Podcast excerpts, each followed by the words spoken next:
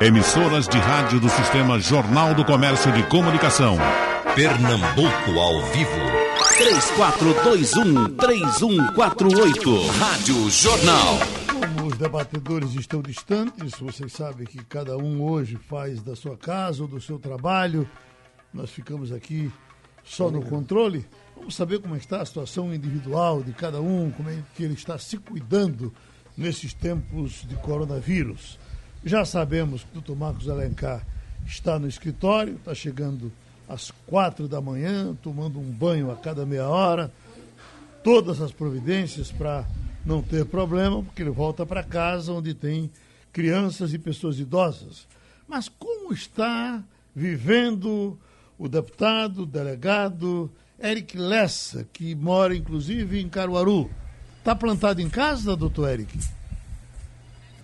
Muito bom dia, Geraldo Freire. Bom dia, amigo e companheiro. Bom dia. Bom dia, tá, tá plantado em casa, é? Joel da Harpa. Olhe, faça o seguinte, uma recomendação do pessoal da técnica, tire o fone do ouvido. Mas. Tire, porque é, o, o conta estou... do delay, o fone uh, no ouvido atrapalha, porque a gente fica falando de acordo com o ritmo do delay. Tire o fone do ouvido é, é, quando, quando só, só bota quando parar de falar. A pergunta é o seguinte: como é que o senhor está se cuidando para não ser contaminado? Que isso não, a contaminação não interessa a ninguém, claro que não interessa ao senhor mesmo, sendo um homem jovem. Geraldo, nós estamos numa perspectiva de trabalho também home office, mas é, estamos também fazendo as nossas atividades no nosso escritório aqui em Caruaru. É, eu tenho de forma rotineira indo pelo menos em uma, um período do dia, ou de manhã ou de tarde, no escritório e feito realmente esse trabalho de articulação com as demandas da população. A população tem reivindicado, principalmente nós, na condição de deputados estaduais, de representantes do povo pernambucano, também na condição de coordenador geral da Frente Parlamentar de Segurança Pública e presidente da Comissão de Desenvolvimento Econômico da Assembleia, as pessoas estão realmente nos instando a tomar medidas e nós fizemos esse trabalho em articulação com os nossos companheiros de, digamos assim, de, de trabalho, de gabinete, principalmente os que trabalham e que residem aqui em Caruaru, e eu tenho tido contatos muito sem, digamos assim, aglomeração com pessoas, mas um contato cotidiano com a população, porque é, a população está realmente demandando por a questão econômica fortemente, a questão de saúde pública fortemente e a questão também de segurança pública, porque a gente já tem notícias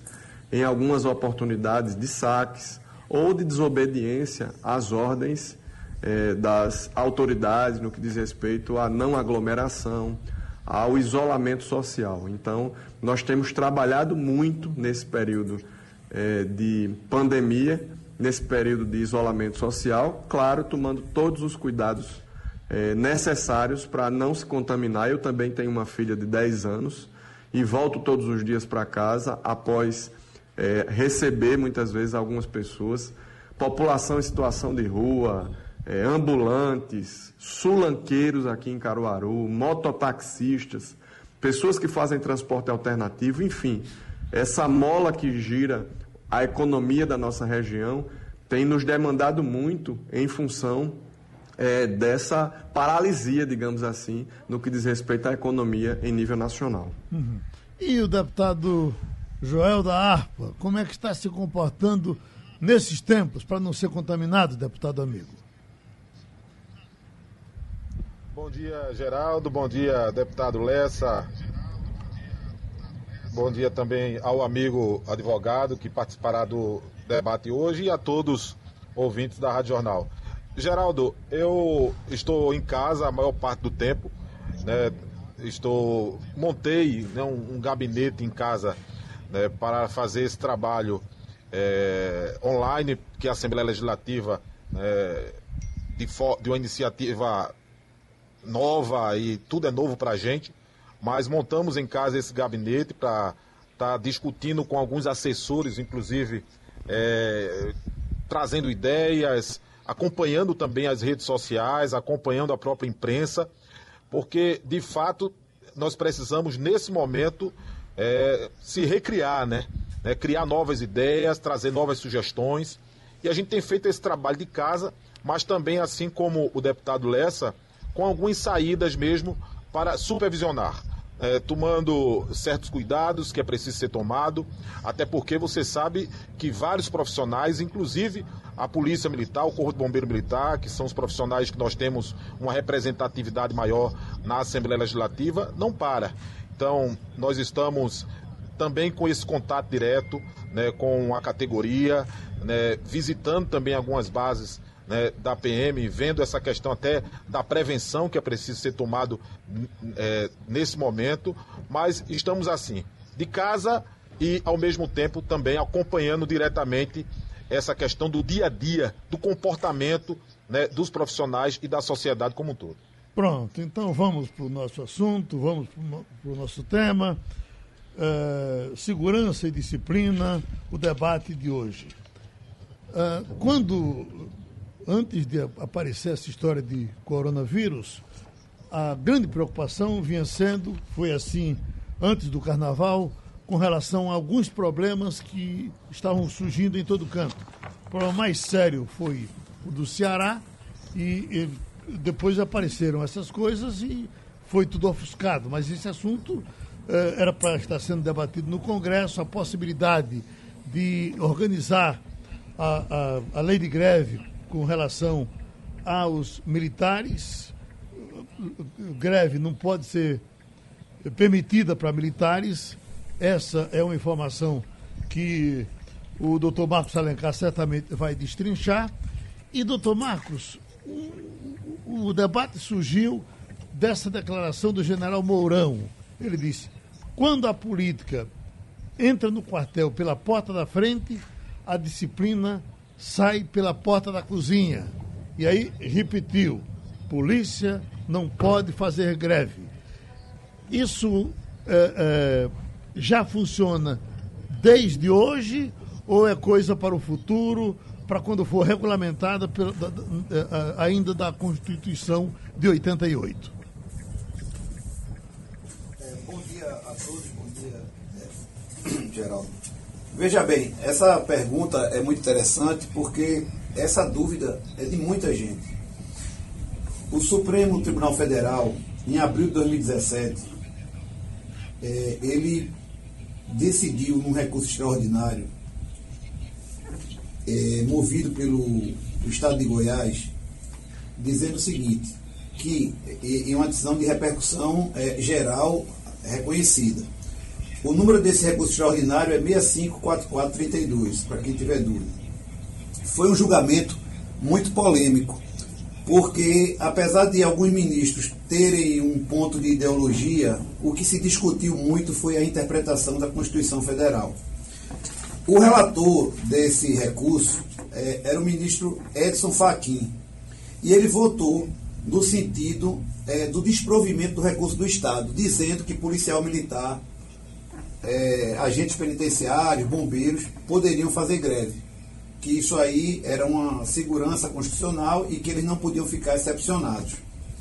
O que acontece? Faqui foi acompanhado de Rosa Weber, que aí não é de se estranhar, porque ela vem da Justiça do Trabalho e tem essa visão é, pró-trabalhador, e também do ministro Marco Aurélio Melo, que isso aí foi a grande surpresa, porque Marco Aurélio é um dos maiores legalistas do Supremo aparentava que o julgamento ia transcorrer nesse caminho, e aí o Alexandre de Moraes, ele abre uma divergência ao voto do relator e se posiciona dizendo que a interpretação é, conjunta do artigo 9 da Constituição Federal, o artigo 37 e o artigo 144 trazem uma vedação absoluta ao direito de greve pelas carreiras policiais, porque elas são totalmente diferenciadas é, da atividade privada.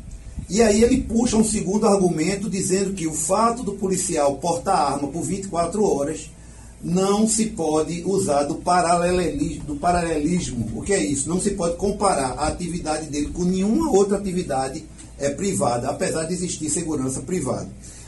O resumo da história é que o ministro Barroso, Luiz Fux, é, Toffoli, Lewandowski e a Carmen Lúcia, que na época era presidente do Supremo, acompanham a divergência do Alexandre de Moraes e aí vira o voto do relator dizendo que policial militar não pode fazer greve. O ministro Barroso, por ter uma conduta pró também trabalhador da mesma linha da Rosa Weber, complementou dizendo o seguinte, que ele defendia que apesar disso tinha que haver sempre a aplicação do artigo 165 do Código de Processo Civil, que quer dizer o quê? Que os, os governadores é, estadu, é, estaduais dos estados, eles têm que abrir uma linha de negociação, de mediação. O que esse artigo 165 fala é que o Tribunal de Justiça de cada estado tem que abrir é, canais de conciliação quando houver esse tipo de ameaça. E, é, mas o, o detalhe é que o julgamento foi encerrado, ficou isso definido, que policial militar não pode fazer greve, o governo tem que sempre estar de portas abertas para uma negociação, porém, do acordo não constou nenhuma cláusula penal, nenhuma penalidade para o Estado que, dirige, que não leva isso a sério. Então, isso aí é o que gera esse, essa, esse grande problema nacional que nós enfrentamos em, em época recente no Ceará. Porque não existe uma mesa de negociação aberta, não há a valorização do policial é, é, como um todo, como o ministro Sérgio Moro muito bem falou, dizendo policial não é bandido. Policial é quem garante a paz na sociedade.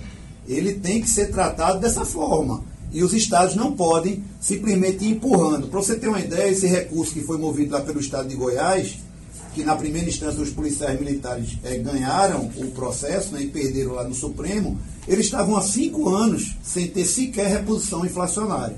Então, é uma situação que nós temos que encarar desses dois anos, o ponto da legalidade e o ponto da moralidade né, do, do fato concreto em si. Então vamos para o deputado Joel da Arpa.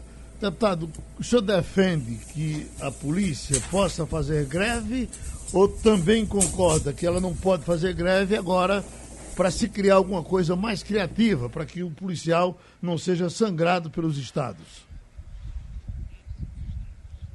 Geraldo, eu posso falar bem dessa questão porque fui um dos líderes do movimento que houve em 2014, movimento grevista aqui no estado de Pernambuco. Eu acho que foi muito pertinente é, a, a, fala do, do nobre advogado, né, que esclarece bem para a sociedade qual deve ser o comportamento é, dos governos.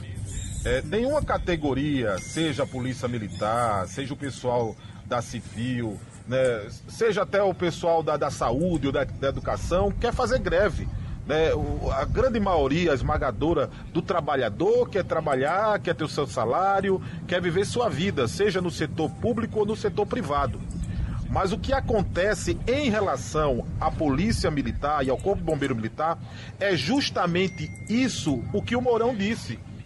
O, a tentativa de impedir que os nobres militares tenham organização política para ter voz, para ter vez. Estamos num país subdesenvolvido, numa economia é, fragilizada e que a categoria que não tiver a possibilidade de negociar, de discutir, de buscar melhorias, seja no campo salarial ou também na, na melhora de condições de, de, de trabalho, nos equipamentos, enfim, ela não vai avançar.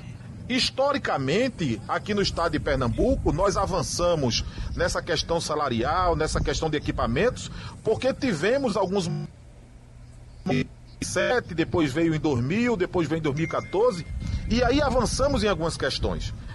Por exemplo, aqui no estado de Pernambuco, é, o, o, governador do estado resolveu extinguir por completo uma mesa permanente que tínhamos de negociação com as associações, com os representantes de classe, e coloca que o comandante-geral é o que é responsável para negociar.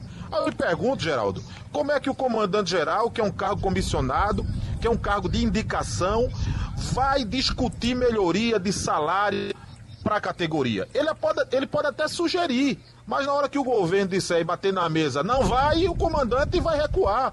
E é natural isso. Eu não estou fazendo uma crítica ao comandante por conta disso.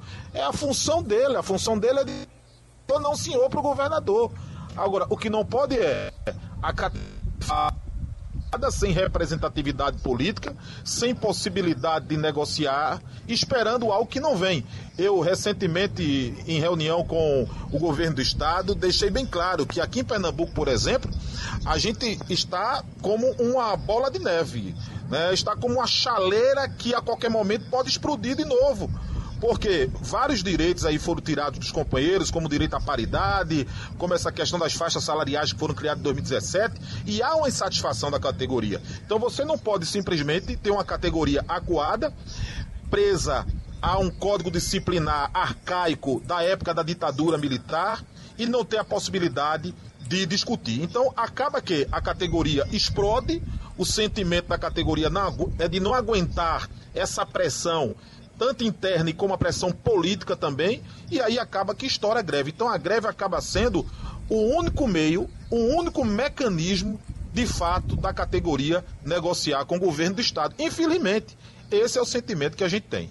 Seguindo agora para o doutor Eric Lessa, deputado, uh, ainda inspirado no que diz o general Mourão, vice-presidente da República, e até pelo que a gente viu aqui do penúltimo secretário de Segurança Pública, que enfrentou duramente as entidades eh, classistas, porque também elas são ilegais. Ele diz que elas não podem existir, não pode se sindicalizar ou nem uh, associar policiais a essas entidades, porque aí gera uh, a greve e a greve é proibida.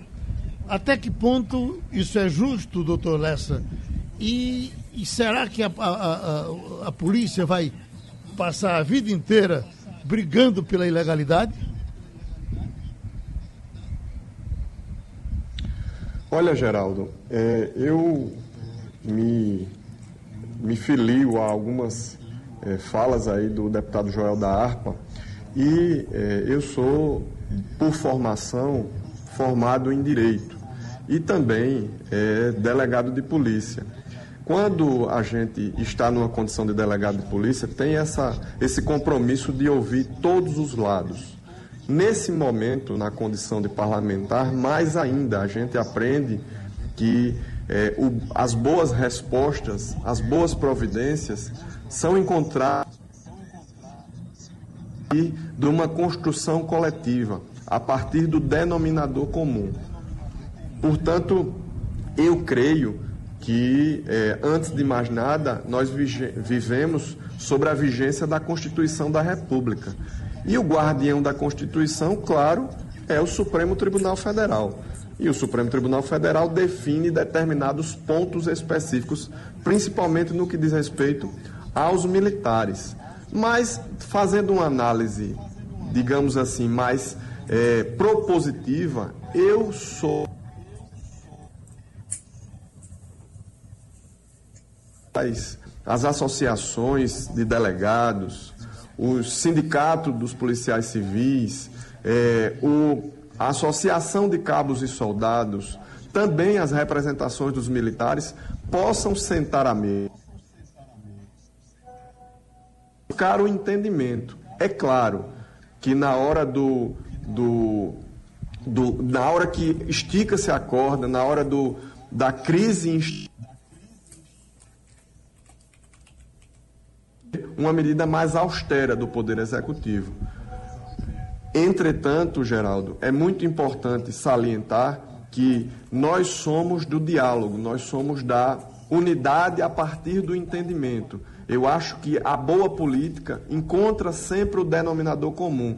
Claro que vivemos crises muito importantes nos últimos anos, inclusive a greve da Polícia Militar de 2014 foi realmente um momento muito delicado Inclusive, precisou realmente, foi, foi um momento, inclusive, de inflexão do próprio Pacto pela Vida. A partir de 2014, quando o governador Eduardo Campos é, de, se desvinculou para candidatar-se a presidente da República, que o ex-governador João Lira assumiu, o Pacto pela Vida teve uma grande crise que só veio a voltar a se recuperar no ano de 2018.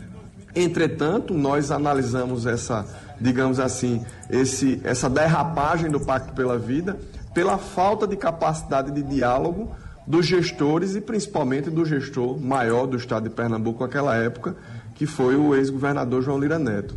Então, a gente, é, a gente percebe que as carreiras policiais, principalmente as carreiras militares, têm uma regra, têm ordem, têm hierarquia muito forte. Nós vivemos sob a égide das leis e o Supremo Tribunal Federal é o guardião da Constituição. Precisamos compreender isso. Mas é, com, eu digo sempre que é, um acordo não sai caro para ninguém. O diálogo, o consenso não sai caro para ninguém. Então, se houver a capacidade de dialogar, se houver a perspectiva de conversar e de encontrar a melhor saída, se mostrando os números, mostrando cientificamente os dados de arrecadação, do que pode ser fornecido de melhoria salarial para os profissionais de segurança, que nesse momento, inclusive, de Covid, onde muita gente está em casa é, em isolamento social, os profissionais estão às ruas é, numa situação emergencial, numa situação de, inclusive, de controlar aglomerações. Então, são profissionais essenciais para o Estado que precisam ser levados em consideração na sua atividade. Ô, doutor Lessa, o senhor está falando dessa greve do governo Eduardo, mas teve uma, talvez até tão cruel quanto ou mais no governo de Jabas, quando os policiais Verdade. chegaram a atirar contra o gabinete do governador. É, é, foi uma barbaridade, não concorda? É verdade, Geraldo. É, inclusive o que aconteceu esse ano no Ceará, aquilo foi realmente uma, uma barbárie de todos os lados. Ali ninguém pode levantar a bandeira da razão. Ali foi uma ação irracional, como foi essa no governo Jabas Vasconcelos. Agora, essa corda vai sendo esticada à medida que não há capacidade de dialogar à medida de que eh, os gestores não têm essa perspectiva de compreender e se colocar no lugar do outro, a empatia que a gente tanto prega no dia a dia da população, na sociedade, é se colocar no lugar do outro. Os profissionais eh, de segurança pública estão enfrentando grandes problemas estruturais de recursos humanos, de material para trabalhar numa, numa pressão, digamos assim, psicológica muitas vezes muito forte para desempenhar o seu papel. Por exemplo, eu já disse no seu programa presencialmente, quando a gente poderia estar presencialmente, é, que no estado de Pernambuco nós temos mais de 60% de esclarecimento dos homicídios. Os delegados, os agentes, os escrivães fazem um trabalho muito, de muito esmero, de muita capacidade, de muita competência é, mas para isso eles precisam muitas vezes abrir mão do convívio em família, abrir mão de folgas, abrir mão a partir de jornadas extras de segurança. Então, esses profissionais têm que ser levados em consideração na sua atividade fim. Portanto, é, nessa perspectiva, se colocando no lugar do profissional, entendendo também a perspectiva do governo, que muitas vezes não pode dar uma melhoria, mas quando isso é explicado numa mesa de negociação, num diálogo aberto, numa demonstração de números, tenho certeza que os profissionais vão compreender e não vai esticar a corda e levar a crises instaladas como aquela crise é, de 2014, na saída de Eduardo e na assunção do ex-governador João Lira, na de Jarbas Vasconcelos que você citou, e nesse problema esse ano lá no Ceará. Doutor Marcos, o senhor advogado trabalhista, o senhor é um negociador, é, o senhor tem, inclusive, nesses momentos, quando essas greves acontecem, sido uma voz importante que a gente escuta é, procurando solução. E eu queria que o senhor explicasse a lógica. Existe uma lógica. É, nem sempre a lei é lógica, mas nesse caso ela é. Existe uma lógica para que polícia não possa fazer greve. O senhor podia falar dela? Pois é, veja só. Complementando aí o que o Joel explicou e, e o Eric, é, é exatamente a lógica o Supremo já delineou. Ele disse que não é uma categoria híbrida totalmente diferente de uma atividade privada e que não pode ter greve no aspecto jurídico da, da palavra. Se nós formos analisar o que é greve, é, quanto à expressão greve, a, a, o sentido moral da greve, não olhando o lado jurídico, a greve é aquela história, eu quero parar. Eu não me vejo é, mais com capacidade de continuar trabalhando. Então imagine um grande restaurante que você tem um, uma quantidade enorme de trabalhadores insatisfeitos com o restaurante. Você vai começar a ter uma comida ruim, o cliente mal atendido e por aí vai. Então, é preciso que o governo, né, os governos encarem essa situação de inconformismo com essa magnitude e não só no aspecto jurídico. Você não pode fazer greve, então você vai trabalhar até o fim da sua vida recebendo o que eu quiser lhe pagar. A primeira coisa é essa. A segunda, nós temos aqui em Pernambuco é, uma história, não só Pernambuco como berço revolucionário desde 1817, mas nós temos o sindicato dos policiais civis de Pernambuco, por exemplo, é um dos mais antigos de todo o Brasil. Então, é, e isso aí mostra que Pernambuco é um polo de, de vanguarda, de inovação. A Justiça do Trabalho de Pernambuco, a Justiça Civil de Pernambuco é, é muito respeitada no Brasil todo. Então, o governo precisa seguir essa mesma linha e não esperar é, que o nível é, de inflamação dessa relação, que muito depende da sociedade, chegue num, num, num momento de insustentabilidade. O governo tem que abrir uma negociação antes que o problema aconteça. Isso é igual um fogo que começa e se você não toma cuidado, ele se alastra e aí se perde o controle, não tem mais é, como salvar aquilo. Então é necessário que essa relação ela seja preservada através de uma abertura de uma mesa de negociação, no formato que o Joel falou, que seja através dos sindicatos, porque nós temos sindicatos independentes, com uma, um berço histórico relevante, de muita relevância. Para você ter uma ideia, o Estatuto dos Policiais Civis, de novo, só para exemplificar, é da época do governador Heraldo Gueiros, de 1972. Então, é, é preciso que o governo abra uma negociação permanente, que se tenha uma previsibilidade para que a categoria diga assim, o que é que eu vou esperar de 2021, o que é que eu vou esperar de 2022, tem que ter um acerto prévio, para que não fique todo ano a gente enfrentando essas mesmas disputas. Entendeu? Então, assim, só para você ter uma ideia, em 2019, os dados comprovam que Pernambuco tem o mesmo efetivo de 30 anos, são 19 mil homens para 27 mil vagas disponíveis. Então, isso tudo gera um estresse. E a sociedade precisa de saúde pública, de segurança pública, né? é, é, é de trabalho. Então, isso é uma, é uma, é uma necessidade básica do, do cidadão. E Pernambuco, graças a Deus, vem conseguindo aí se equilibrar, apesar dos altos índices de violência. Uma ponderação, doutor Marcos.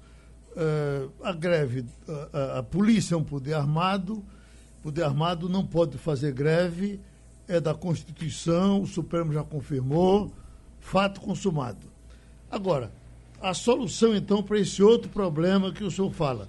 Tem também o problema de ser um problema de todos, não é só Pernambuco, não é só o Ceará, nem a Bahia. Tem polícia em todo canto, esse poder é importante em todo canto. Por essa razão, não seria o Congresso Nacional a ser acionado para encontrar uma forma criativa, uh, achar um, um, um quê e dizer, bom, aqui se enquadra, não tem greve, mas tem isso, tem é, é, obrigatório a mesa permanente de negociação, todo Estado tem que fazer, é, um gatilho para disparar quando o salário estiver defasado, enfim. Não teria que ser o Congresso Nacional para discutir isso? Sem dúvida que isso pode acontecer, porque o que o Supremo disse não foi nada mais, nada menos do que não pode ter greve. A greve, se ela acontecer, ela é ilegal. Ponto. E disse ainda, porque o Supremo não escreve letra morta. Nada que está num acórdão do Supremo Tribunal Federal é letra morta. Na hora que ele diz que o governo tem que abrir uma mesa de negociação, tem que abrir. Isso não, apesar de não ter uma cláusula penal, mas tem que abrir, porque não existe letra morta. Tem que fazer. Quanto a isso que você está dizendo, sem dúvida que a carreira do policial militar ela pode ser regulamentada melhor Entendeu? Quando eu digo mesa de negociação, é que na negociação pode se firmar acordos e, e, se prever os próximos três anos como é que vai acontecer o reajuste, até indexando a receita é, que o governo vai dispor em relação à segurança. A gente também tem que entender que o governo tem suas limitações é, orçamentárias. mas é preciso que se esmiúce, que se busque uma solução. E, e, e, e, o que eu percebo, e acredito que todos que estão aqui nesse debate também estão alinhados com isso, é que não está sendo exaurido esse meio da negociação, da explicação. Porque quando há negociação, transparência, né, tem que ter transparência. Por que, é que eu não posso fazer isso que você quer? Porque eu estou impedido por isso e isso. Então tem que ter uma transparência. Na hora que existe a transparência, o diálogo, a negociação, a tendência é que o acordo saia. Porque não adianta você me pedir uma coisa que eu jamais poderei lhe entregar. A mesa de negociação ela se revela assim. Se houver transparência, se houver uma condução é, em cima de uma, de uma ética, de um bom senso, de uma razoabilidade, cada um respeitando as suas necessidades, porque o governo precisa muito da polícia. E a polícia também precisa muito do governo. Eu acredito que a coisa não chegue a esse limite que nós é, enxergamos recentemente no Ceará. Uhum. O, o, deputado Joel da Arpa disse que aqui a, a, a, situação está incontrolável. Quer dizer, nós estamos numa panela de pressão, o que quer dizer que daqui a pouco nós podemos ter um movimento crescendo. Aliás, eh, eh, antes do, do, do carnaval, já, havia uma ameaça de greve, de paralisação no carnaval, e já estávamos com Polícia Civil também fazendo passeatas uh, uh, uh, antes do carnaval. Não era isso, deputado Joel? Exatamente, Geraldo. É, e na época, já antes do carnaval, eu fiz questão de alertar o governo do estado e a, so a sociedade pernambucana, de modo geral, para esse risco que havia. Né? Nós tivemos aí a questão do coronavírus agora, que deu uma segurada, né? porque de fato é preciso que, que haja nesse momento uma união de todos. Nós estamos vivendo praticamente uma guerra no mundo todo, a gente está vendo aí essa situação que é de calamidade pública e é de saúde e os companheiros policiais, sejam militares ou sejam civis, estão debruçados em ajudar a sociedade nesse momento difícil. Mas nós precisamos tratar os diferentes de forma diferente. Enquanto a sociedade está em casa agora, né, o trabalhador liberal, o, o empresário, né, o dentista, enfim, enquanto a sociedade esmagadora, uma boa parte da sociedade está em casa agora, tratando, cuidando da sua família, cuidando da sua saúde, os policiais estão aí nas ruas, trabalhando, defendendo a sociedade, arriscando sua vida. Então, esse profissional, ele precisa ser visto de forma diferente. Por isso que eu defendo, Geraldo, na verdade, uma federalização das polícias militares de todo o país. Eu acho que o governo federal também não pode ficar omisso a essa problemática. Segurança pública hoje é prioridade das prioridades no país. Se a gente for por números reais, Geraldo, você sabe que eh, os homicídios no, no Brasil mata muito mais gente do que esse coronavírus talvez vai matar. Né? E aí, o que é que está se fazendo de fato para se organizar essa política pública de segurança no país? Será que a gente vai ficar esperando sempre a coisa acontecer? Supremo Tribunal Federal toma uma decisão, mas no Ceará houve greve, houve movimento e quase que morre gente. Você viu lá o senador colocando a, retro, a retroescavadeira por cima né, dos policiais e quase que morre. Ou seja, então tudo isso é fato. E contra fatos não há argumentos. Você sabe que alguns anos atrás se, se discutia no Congresso Nacional a questão da PEC 300. E, paralelo à PEC 300, tinha uma PEC que é, autorizava o governo federal criar um fundo né, para unificar os salários das polícias no Brasil. Porque é, é, é coisa exorbitante a diferença de um estado para outro. Enquanto você tem em Brasília um soldado ganhando aí quase 7 mil reais, você tem aqui em Pernambuco um soldado que quando entra ganha 3 mil reais. Então a diferença é muito grande. Então, de fato, como você colocou bem, é preciso que o Congresso Nacional possa se debruçar nesse tema, segurança pública, olhando as polícias como prioridade dentro desse contexto. De fato, é preciso investir no social, de fato, é preciso investir nas comunidades carentes, mas infelizmente nós chegamos a um ponto no país onde a repressão, onde as polícias agora precisam de maiores investimentos, porque senão a coisa fica sem limite. Então, o Congresso Nacional precisa auxiliar os, estados, Mas até isso acontecer, os governos precisam obedecer aí a determinação, a orientação do Supremo Tribunal Federal, que é de negociar com os companheiros. Eu volto a dizer, aqui em Pernambuco, é, de uma maneira exclusiva, não há mesa permanente de negociação. O que o governo do estado tem é, toda hora falado é que só negocia com os comandantes. Mais uma vez eu digo com maior respeito, tanto ao comandante-geral da polícia quanto ao comandante-geral do bombeiro, eles têm um importante papel no contexto da segurança, fazem o maior esforço né, para garantir a segurança da população, mas não são as pessoas mais indicadas para negociar melhoria salarial, enfim, as pautas que são defendidas pela categoria. Então, o governo do estado precisa fazer essa avaliação, chamar os representantes de classe para essa negociação, para você ver, antes do carnaval, quando a Polícia Civil queria é, fazer a greve, eu tive uma conversa com o Áureo, né, que é o presidente do Simpó, justamente nesse campo, ele preocupado porque não sentia sequer uma mesa aberta de negociação. Né, eu, eu ajudei nesse contexto, conversei com a Casa Civil, né, foi então reaberta a mesa de negociação com a Polícia Civil. Foi por isso que não houve a greve no período carnavalesco, mas a Polícia Militar, o Corpo de Bombeiro Militar, continua o tratamento de forma intransigente do governo do Estado, sem querer discutir. Então, é, é, Geraldo, é preciso que a gente acenda o sinal vermelho, porque quando não se tem a oportunidade, e isso é fato, independente de haver a proibição, você sabe que lei, leis no país não falta, existem leis para tudo. Mas eu pergunto a você: será que todas as leis no nosso país são cumpridas? O próprio governo muitas vezes não cumpre as leis, como não está cumprindo nessa temática né, de trazer as entidades representativas de classes para discutir em mesa permanente de negociação. Então acaba que há, na verdade, uma insatisfação geral, certo, da categoria. É, a categoria se sente negligenciada nos seus direitos, negligenciada naquilo que, que, que se luta por melhoria e acaba que chega ao ponto de estourar movimentos e movimentos grevistas. Quero dizer para você que sou contrário a qualquer movimento de violência. Seja uma manifestação é, armada, eu sou contrário. Se você olhar para. Você colocou aí a greve de 2000, é, quando Jarbas era governador, de fato houve um momento muito difícil, troca de tiro de polícia com polícia. Em 2014, quando eu liderei o movimento, a gente já não viu isso. A gente viu saques da população, mas não há por parte de policiais nenhum é, uso de arma de fogo, enfim, porque eu acho que qualquer movimento ele precisa ser democrático, ele precisa ser no campo das ideias.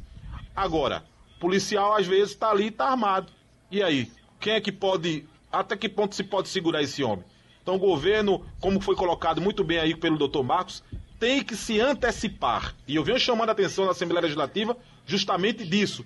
Tem que antecipar, tem que conversar, tem que mostrar, tem que abrir a Secretaria de Administração, tem que mostrar os números para que os representantes, os representantes de classe possam entender e levar para a categoria aquilo que for certo ideal. E o governo federal, em contrapartida, não pode ficar de fora desse tema tão importante que é a questão da segurança e das polícias em todo o Brasil.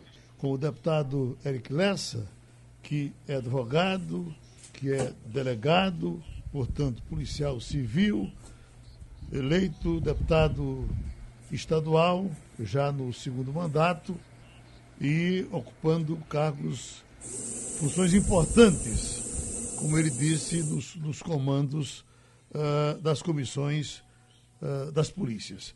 Uh, doutor Eric, a, a proibição não é só para a polícia militar, a polícia civil também não pode fazer greve, pelo que diz o Supremo.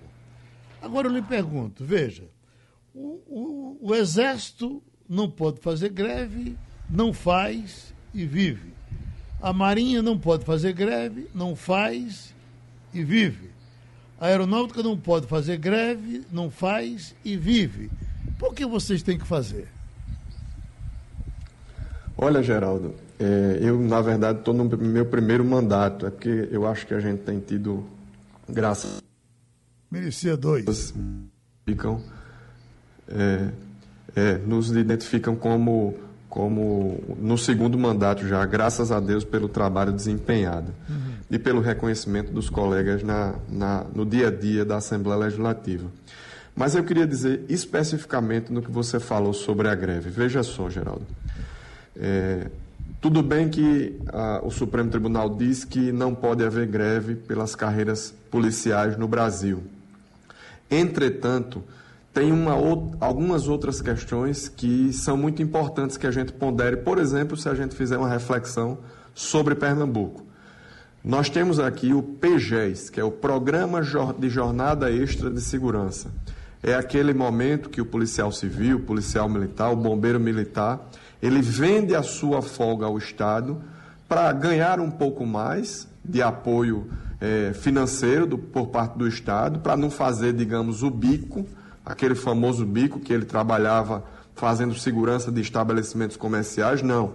Ele desempenha o seu papel em favor do Estado, e isso é regulamentado.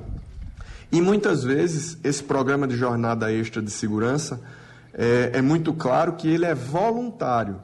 Entretanto, Geraldo, é, a, o governo do Estado, as polícias precisam muito dessa disponibilidade dos profissionais, porque a demanda é muito grande e o setor de recursos humanos tem uma carência muito forte, como o próprio doutor Marcos Alencar já falou agora há pouco. É, menos de 20 mil policiais militares na ativa, quando há uma demanda de quase 30 mil. É, nós temos na Polícia Civil em torno de 4 mil policiais civis a menos entre delegados, agentes escrivães do que o necessário. Então é muito importante para o Estado o programa de jornada extra de segurança. Tanto é 841 de março de 2020, agora, já nesse momento de pandemia, quando o governador do estado estipula que o secretário de Defesa Social poderá determinar a obrigatoriedade da adesão ao programa de jornada extra de segurança. Ou seja, é muito importante. Tanto é que no momento de crise, o governo diz: olha, eh, se for necessário, a gente vai obrigar o profissional a aderir à jornada extra de segurança. Então, quando a gente olha que não pode fazer greve, mas imagine uma operação padrão, aqueles policiais que fazem só de acordo com o que exige a lei, ou seja, num momento como esse, ele precisa de equipamentos de proteção individual totalmente atualizados é, colete balístico, arma, munição totalmente é, regular e válido na validade. E a gente muitas vezes vai às ruas, os profissionais, sem essa estrutura. O programa de jornada extra de segurança, nesse momento, é obrigatório por conta de uma situação extraordinária, mas normalmente não é. Então, imagine se todos os policiais civis e os policiais militares não aderirem ao programa de jornada extra de segurança.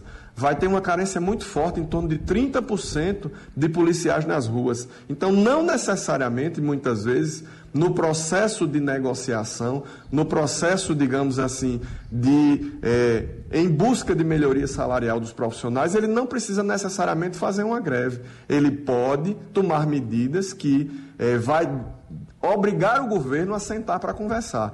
E se houver uma mesa de negociação muito bem posta, com dados claros, com transparência, olha, a Secretaria da Administração vai dizer, tem recurso para fazer isso em 2021, tem recurso para fazer isso em 2022, tem recurso para fazer em 2023. Então a gente vai fazer um acordo para que se não houver nada extraordinário, a gente possa atender a reivindicação, pelo menos em parte, dos profissionais de segurança. Então, é muito importante a gente compreender que, independentemente da lei fria, da letra da lei e do entendimento do Supremo Tribunal Federal, há margem para os profissionais de segurança fazer um exercício de busca de melhoria salarial onde coloca o governo numa condição de ter que negociar, porque ele não vai ter condição de contratar, por exemplo, 10 mil policiais civis e militares em três meses, quando o profissional de segurança entrega o programa de jornada extra de segurança, o PGES. Então, é muito significativo que a gente tenha uma mesa de negociação aberta. No que diz respeito ao que você falou é, sobre as forças de, nacionais, são forças de segurança nacional. É claro que a Polícia Civil, a Polícia Militar, o Corpo de Bombeiros são muito importantes. Mas quando a gente fala de segurança nacional, o motim, a greve, imagine numa guerra declarada e os, os, os profissionais da Marinha, o Exército, dizem: não, nós estamos em greve. Não faz nenhum sentido e nenhum cabimento. Então, as forças policiais dos estados, as forças estaduais, ela trata de segurança pública, de segurança urbana. Tem uma condição diferente do tratamento da própria Constituição em relação à segurança nacional que é desempenhada pelo Exército, Marinha e Aeronáutica. Portanto, amigo Geraldo, é, independentemente da letra fria da lei, é muito significativo e muito importante para que a gente não, não, digamos assim, não tensione ainda mais a relação entre os profissionais de segurança que vivem por exemplo, nesse momento, como o colega Joel acabou de falar. Os profissionais de segurança estão, no momento, é, trabalhando as ruas onde todos os outros, a maioria dos outros profissionais, estão em casa preservando a sua saúde e a saúde da sua família. Então é preciso que a gente trate com, muito, com muito, muita atenção as demandas dos profissionais de segurança. Uh, deputado Joel, a gente já está com bem pouco tempo, mas tem, por exemplo, aqui uh, Armando Oliveira, está em Olinda, dizendo o seguinte: e a enfermagem, o enfermeiro, que esse está a essa altura, já foi citado aqui por mais de uma vez, que nesse momento a polícia está na rua, mas o enfermeiro que está se contaminando, inclusive, tratando desses doentes, ele tem um salário em Pernambuco de R$ 1.088. Enfermeiro com, uh, formado, inclusive, em faculdade, com cinco anos de formação, uh, para formação, ele está ganhando no Estado, é o que diz ele aqui, R$ 1.088. Uh, 1.700 para o que vem formado da faculdade. Aí eu lhe pergunto, o policial já é, é, é, tem 3 mil. Evidentemente que tudo é pouco. Mas é que quando a gente vai somar e dividir, todo mundo ganha pouco no Estado, não é isso? É verdade, Geraldo. Isso não só no Estado, mas, como eu falei na minha fala anterior, nós estamos num país onde praticamente não funciona nada. Eu acho que esse momento agora, né, que acontece essa pandemia, que é um momento de reflexão, e aí a gente quando olha né, para os profissionais da saúde, os profissionais de segurança pública, os professores também, o pessoal da educação, que está fazendo uma falta exorbitante agora das crianças estarem nas escolas, serve para que todos nós possamos fazer uma reflexão nesse momento né, sobre a importância desses profissionais, não só no momento como esse, de pandemia, né, no momento né, de flagelo praticamente da, da sociedade, mas no dia a dia, certo? A gente às vezes costuma a estar vivendo nossa vida e esquecer que existe é, pessoas que têm um importante papel dentro do contexto da sociedade. Então, é momento de reflexão, os governos precisam refletir sobre isso. Né? É, eu acho que é, a, a melhoria da condição de vida, a melhoria de condição de trabalho desses profissionais precisa, né, mais do que nunca, daqui para frente, ser prioridade do governo. Você vê que num momento como esse, começa a aparecer dinheiro de tudo quanto é lugar. Ah, tem dinheiro dali, tem dinheiro daqui, tem dinheiro para comprar é, é, é, equipamento. Ou seja, então se corre para dar um jeito de se resolver, né, porque é um momento de dificuldade maior. Mas esse momento é um momento para que os governos, para que todos nós políticos, a sociedade como um todo, possa refletir da importância desses profissionais.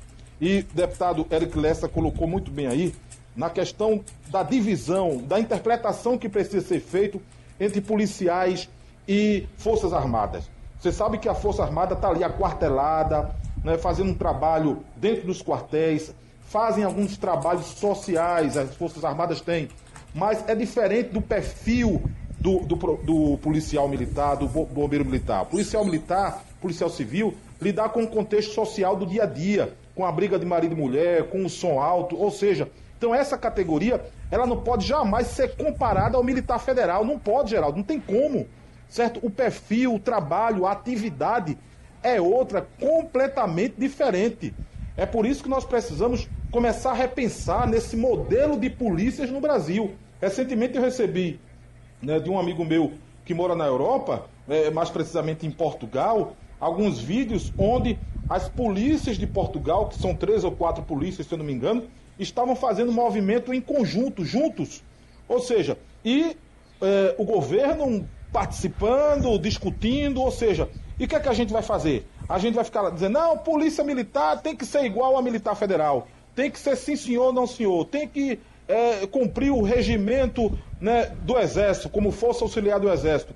Só que nós estamos numa era completamente diferente. Nós estamos, é, os novos policiais que estão entrando na polícia, inclusive soldados, a grande maioria já vem com a formação superior, com uma visão completamente de, da vida. Ou seja, e a profissão que se exerce o policial militar, o policial civil, é completamente diferente da Marinha e do Exército Aeronáutico. Deixa então, o que a gente aqui. espera é que haja essa sensibilidade dos governos, sobretudo o governo de Pernambuco, né, ao sair dessa pandemia, que crie esse fórum permanente de negociação, que discuta salário, que discuta a volta da paridade, que é um direito dos militares inativos, né, que discuta as melhorias na saúde, no hospital da polícia, enfim, toda a pauta é, que tem sido apresentada pelas categorias ao governo. É esse o sentimento que eu tenho, é esse sentimento que eu espero que exista por parte né, do governo do Estado ao sairmos dessa dificuldade tão grande que estamos passando agora, mas que está servindo também para o momento de reflexão da importância de todos os profissionais,